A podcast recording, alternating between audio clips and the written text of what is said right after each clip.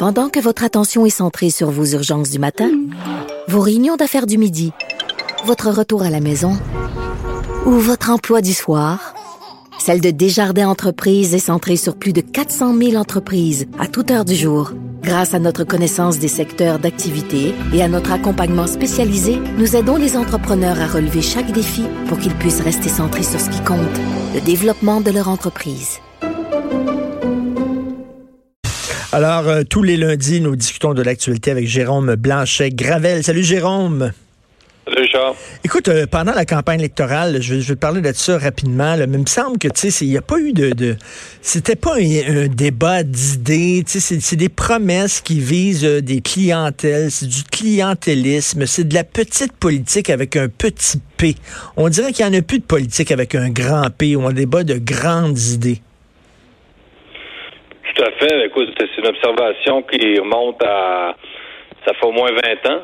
Et aussi, on parle de plus en plus hein, de volatilité euh, de l'électorat, c'est-à-dire que les gens sont de moins en moins fidèles à un, parti politique en particulier. Donc, ça, ça rend les choses de plus en plus complexes. Et euh, ben, ben, ce, que, ce que ça fait, c'est qu'on est devenu, on est, on est entré dans l'ère du, euh, du politique spectacle, de l'image.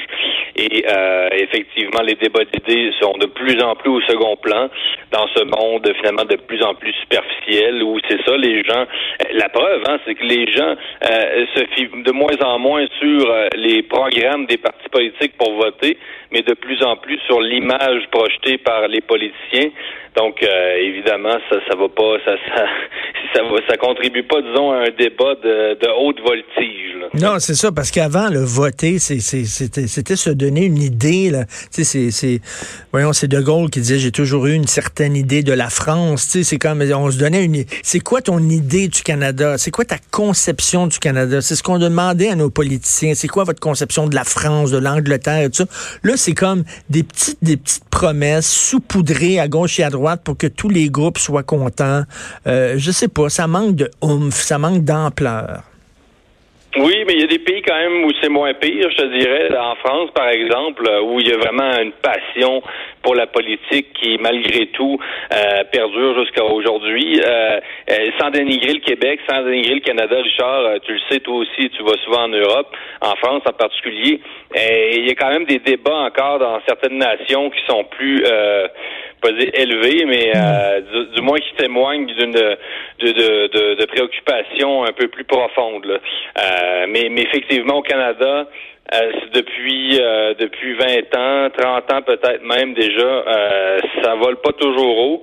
Et euh, ben, c'est aussi à nous, hein, aux journalistes, aux, aux chroniqueurs, aux intellectuels, d'essayer de, de, dire aux gens, non, non, écoutez, euh, derrière les programmes des partis, euh, il y a des idées, comme tu dis, il y a, des imaginaires, il y a une conception du Canada, du Québec, de ce qu'est la civilisation, de ce qu'est la culture, de ce qu'est la langue, et, il faut y revenir impérativement, ben parce que, je veux dire, c'est la société comme telle qui, qui est en jeu. Là. Non, non, ici, on est au ras des pâquerettes. Tu parlais de la France. Écoute, en France, on vraiment il y a encore l'affaire Zemmour. J'en ai parlé l'autre jour avec Christian Dufour, qui est politologue.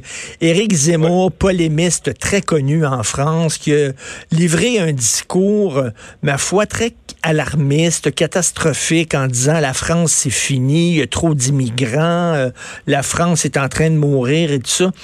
Et j'aimerais avoir ton, ton, ton, ton feeling là-dessus, parce que moi, il y a deux sortes de personnes qui me tapent ses nerfs. Les, les, les, les naïfs, les gens qui refusent de voir qu'il y a un problème, entre autres, par exemple, avec l'islam radical, tout est beau, tout est rose. Mais de l'autre côté, les gens qui ne voient que c'est la fin du monde, la fin de la nation, la catastrophe, la France est terminée. C'est comme Zemmour, là, oui, il y a des ratés dans l'intégration en France. Et Dieu sait qu'il y a des ratés dans l'intégration. Il y a un radicalisme chez certains musulmans. Bon. Mais en même temps, quand tu te promènes à Paris, il y a, beaucoup, beaucoup d'histoires d'intégration réussie. Écoute, des Arabes qui se sentent français, des Chinois qui se sentent français, qui maîtrisent bien la langue, qui ont une connaissance, de, qui ont un amour de la culture française. On dirait qu'ils voient rien que le, verre à moitié vide. Tout à fait. Non, le discours auquel tu fais référence, c'est celui qui a tenu à la convention de la droite, donc le grand rassemblement des droites. Ça a eu lieu le 28 septembre. J'ai écouté au complet ce discours-là. Effectivement, tu utilises les bons mots, catastrophisme, euh, passéisme, hein, vraiment un repli euh, sur, soi, euh, sans, sans, utiliser les, les arguments de, de nos amis multiculturalistes radicaux je veux dire, il y a quand même un peu de ça dans, son discours. Et le problème de, son discours, il, il, a le droit d'être à droite, euh, Zemmour, et euh, ça fait drôle même de que, toi et moi, Richard, on, ah soit en, venir à critiquer Zemmour. Là. Tu sais, je veux dire, je pense pas qu'on peut nous classer, nous, Richard, dans la catégorie euh, des petits, des calinours et des petits lapins, comme t'appelles. Je pense que ce serait difficile de nous rentrer dans cette catégorie-là. Mais euh, mais c'est ça le problème de son discours, et c'est la, citation qui a été reprise le plus, c'est que euh, il dit tous les problèmes en France sont aggravés euh, par l'immigration, sont liés à l'immigration, alors que non. désolé, mais tous les problèmes en France ne sont pas liés à l'immigration.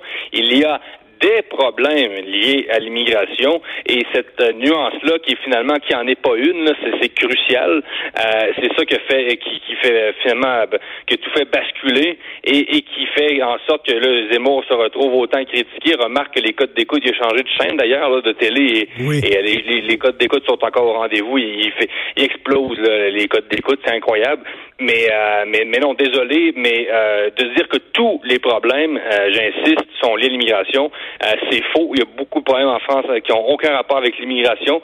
Euh, c'est pas la faute des immigrés si la bureaucratie française étouffe une partie de l'économie. En ce sens-là, les réformes économiques de Macron sont tout à fait justifiées et nécessaires. Et c'est un pays aussi qui est de plus en plus faussement méritocratique. C'est un pays qui entretient une culture de l'élite parisienne où ce sont des enfants de bonnes familles qui se ramassent toujours dans les bonnes écoles et dans les bons postes. Et ça, personne ne le dit. Et il y a une grande partie de la révolte des Gilets jaunes qui est liée à cette réalité-là.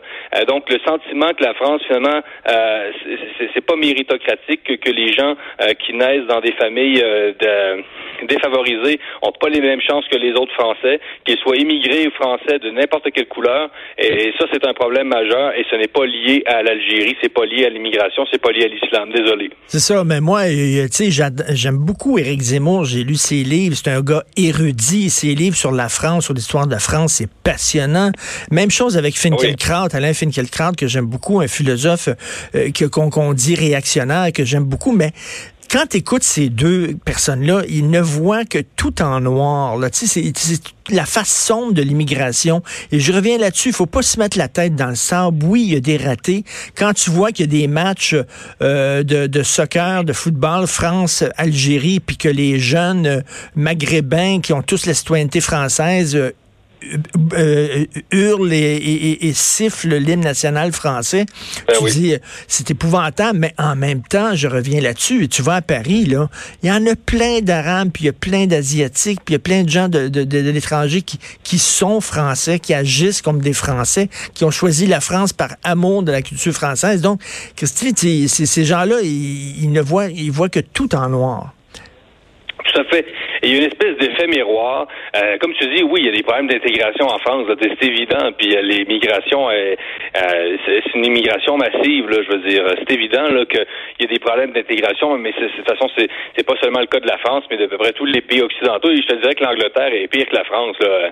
Dans certains quartiers de Londres, on voit bien qu'il y a des problèmes d'immigration qui sont pires, bien pires que ceux que, connaissent que connaît la France. Mais, mais ce discours-là, finalement, qui, a le droit d'être à droite, mais c'est comme je te dis, produit une, une sorte d'effet miroir, dans le sens où on a Zemmour qui là représente une espèce de France des châteaux, et là qui, euh, qui veut combattre une espèce d'islam des chameaux. Hein, là, donc, ça, devient un peu le français au béret avec la baguette sous la main contre euh, le musulman en djellaba. Et donc, ce discours-là, qui est transversal, qui, qui finalement euh, finit par contaminer, si tu veux, euh, ce discours passé, ça qui contamine justement l'ensemble du clivage politique, eh bien, ça fait qu'on folklorise non seulement l'identité française, mais les autres, les autres groupes. Donc, on a comme les multiculturalistes qui ont un discours très identitaire, qui vont dire nous, nous sommes les musulmans, euh, nous sommes les noirs et euh, nous sommes pas français, parce qu'il y a quand même un discours multiculturaliste qui dit ça. Et de l'autre côté, tu as un gars comme Zemmour qui finalement fait l'inverse euh, dans, une, dans, simplement dans une logique inversée. Donc, non, vous n'êtes pas français. Nous, les Français, c'est comme ça. Nous, on mange du fromage, nous, on boit du vin. Et, euh, et si vous mangez halal, ben, vous n'êtes pas français. Donc, on est vraiment, là, comme je te dis, c'est au Québec, ce serait la ceinture fléchée contre ben euh, l'Africain en boubou, là, tu sais. Donc, on, est où, là? La grande perdante, là, c'est vraiment la République. C'est l'universel. Euh, écoute, il y a une droite en France maintenant qui fait l'éloge de pays comme la Hongrie, la Pologne. Excuse-moi, Charles, là. Mais la France, là, c'est bien mieux que la Pologne. J'aime beaucoup la Pologne, là. Mais quand c'est rendu que la droite française fait l'éloge de la Pologne, c'est parce qu'on a un problème. Là. Puis c'est correct d'être nostalgique. C'est vrai que dans certains quartiers, euh, mais c'est pire à Londres, mais c'est vrai que dans certains quartiers en France, Seine-Saint-Denis, par exemple, tu as l'impression peut-être d'être au Maghreb et tout ça. Puis il y a des gens qui ont une nostalgie pour une France qui n'existe plus. Mais en même temps, là, tu sais, il faut pas non plus là, devenir un vieux, un vieux grincheux. Tu m'écrivais hier, euh, Jérôme, que Alain Finkielkraut, que toi et moi, on aime beaucoup par ailleurs, euh, dit à la hum. télévision qu'il était contre le soccer féminin tu, dis quel vieux mononcle quand même, là. Oui, oui, non, non, c'est. Euh, pour vrai, c'est un, discours de, repli. Il faut le dire. Il ne faut pas avoir peur de le dire. Qu'on soit à droite, euh, de gauche, comme je te dis, sans utiliser les armes euh, rhétoriques des multiculturalistes radicaux, il y, a, clairement quelque chose là. Il y a clairement un, un passéisme dans l'air. Et, et c'est ça. Et ça fait, ça crée une dynamique de croisade. Et euh, on jette de l'huile sur le feu quand, quand on entretient un discours comme Zemmour parce que euh, les deux camps finissent par se braquer. C'est un, effet miroir. Donc, les, multiculturalistes radicaux alimentent un peu euh, la droite identitaire. La droite identitaire alimente les multiculturalistes radicaux. Et finalement, ben, ça, ça devient un combat de plus en plus manichéen et il n'y a plus aucun espace dans lequel on peut finalement trouver ben, c'est justement un espace commun. Ben, ça ressemble, ça ressemble. espace-là, ça n'existe plus. Ça ressemble à notre époque. Les deux camps sont braqués ben, aux deux extrêmes du clivage. Ben, c'est ça. Ça ressemble à notre époque très polarisée. Exactement. Oui, oui. C'est la polarisation. Euh, euh, extrême, là. Euh, et c'est de pire en pire. Tu sais, Charles, tu lis la presse française, il n'y a pas une semaine où on n'évoque pas la perspective d'une guerre civile en France dans la presse française, et pas dans des journaux euh, dits d'extrême droite ou marginaux, là, pas le dark web. Là. On évoque ça dans le Figaro, au point, dans, dans les meilleurs journaux français. À chaque semaine, on parle de l'éventualité d'une guerre civile. Et pendant ce temps-là, tu as des gars comme Zemmour qui décident que c'est tout ou rien. Et non, c'est dommage. Zemmour s'est fait un peu piéger par son personnage. Avant, il y avait l'Éric Zemmour, l'intellectuel, puis il y avait son personnage médiatique. C'est ces deux choses. Là. toi, Richard, à la maison, t'es pas toujours comme à TVA avec euh, en te déguisant puis en, te présentant comme un yo puis en fumant du pot, là, tu sais. non, mais tu comprends ce que je veux dire. Euh, il y, a les, y a le personnage médiatique, mais là, c'est comme si Zemmour était devenu euh, son personnage médiatique à, part entière. Et oui, il écrit de très, très bons livres. Zemmour est un gars extrêmement brillant. Là, personne ne peut lui enlever. Mais c'est sur, sur le plan stratégique qu'on peut se questionner. Est-ce que ça va vraiment contribuer à euh, finalement sauver la France de, ce péril-là, euh, ou bien au contraire, euh, si ça va devenir ce qu'on appelle une prophétie autoréalisatrice, hein, c'est-à-dire ben que tu jettes de l'huile sur le feu, puis à un moment donné, tu t'arranges pour que ça soit ça, puis à un moment donné, ben, c'est ça, c'est que la, je veux pas dire la merde des poignées, là, mais ça, ça ressemble à ça. Oui, oui, la droite crinquée, là, complètement à droite, c'est aussi pire que la gauche crinquée. C'est deux, deux faces d'une même pièce. Merci beaucoup. C'est une, une, une, conversation bizarre quand même entre deux personnes de droite qui critiquent oui, oui, oui. La, droite quand même. La preuve que la liberté d'expression existe à l'émission. Merci beaucoup, Jérôme. Salut Richard, bonne semaine à tous. Bonne semaine. Jérôme Blanchet-Gravel, c'est très intéressant.